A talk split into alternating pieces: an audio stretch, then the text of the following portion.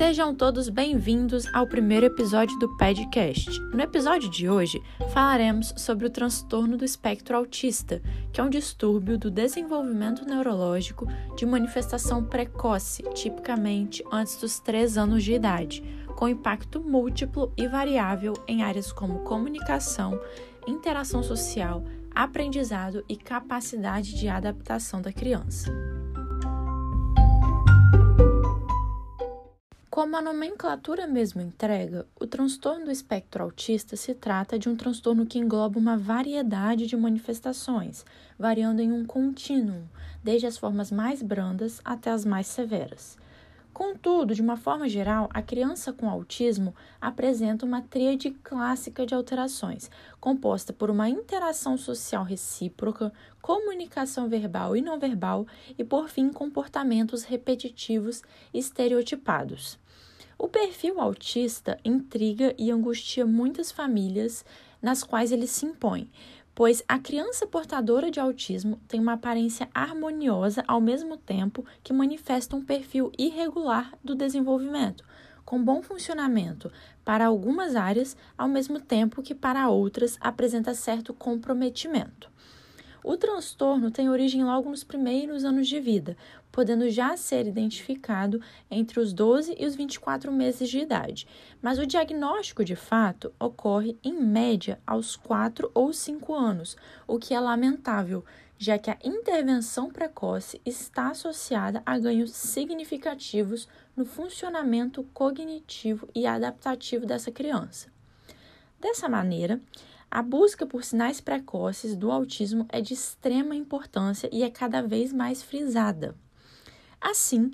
como sei que posso estar diante de uma criança portadora do transtorno do espectro autista? Alguns comportamentos são sugestivos e para cada faixa etária podemos considerar alguns sinais de alerta. Nos primeiros seis meses de vida, chama atenção a criança com pobreza de expressões faciais, com baixo contato visual, com ausência de um sorriso social e pouco engajamento sociocomunicativo. Já aos nove meses de idade, chama atenção para a possibilidade de autismo aquela criança que não balbucia papai ou mamã, que não responde visualmente quando chamado pelo nome, cujo olhar não acompanha para onde o adulto sinaliza, e aquela criança cuja capacidade de imitação é pouca ou ausente. Com 12 meses de idade, deve-se atentar para aquela criança que não balbucia, que não fala mamãe ou papai e que não apresenta gestos já convencionais para a idade, como por exemplo abanar a mão para dar tchau. Além de todos esses sinais citados, é importante ressaltar que em qualquer idade deve-se atentar quando a criança apresenta constante perda de habilidades já adquiridas previamente, sejam manuais, de linguagem e comunicação ou até mesmo da marcha.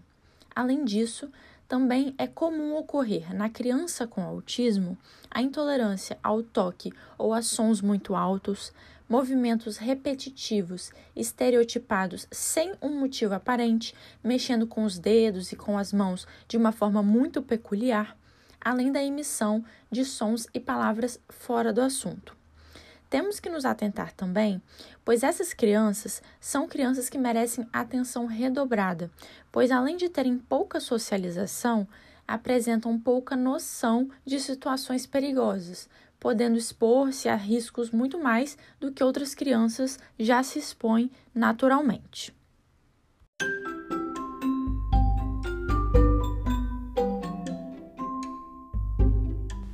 Diagnóstico do autismo deve ser realizado por profissional capacitado, que além de identificar o transtorno, pode descartar ou confirmar demais comorbidades, como síndromes genéticas, neurológicas e psiquiátricas concomitantes, e orientar o tratamento adequado. É um transtorno pervasivo e permanente para o qual ainda não há uma cura, mas a intervenção precoce por uma equipe multidisciplinar e a estimulação precoce do desenvolvimento dessa criança pode alterar sim o prognóstico e suavizar os sintomas, reduzindo dessa forma as consequências para a vida adulta.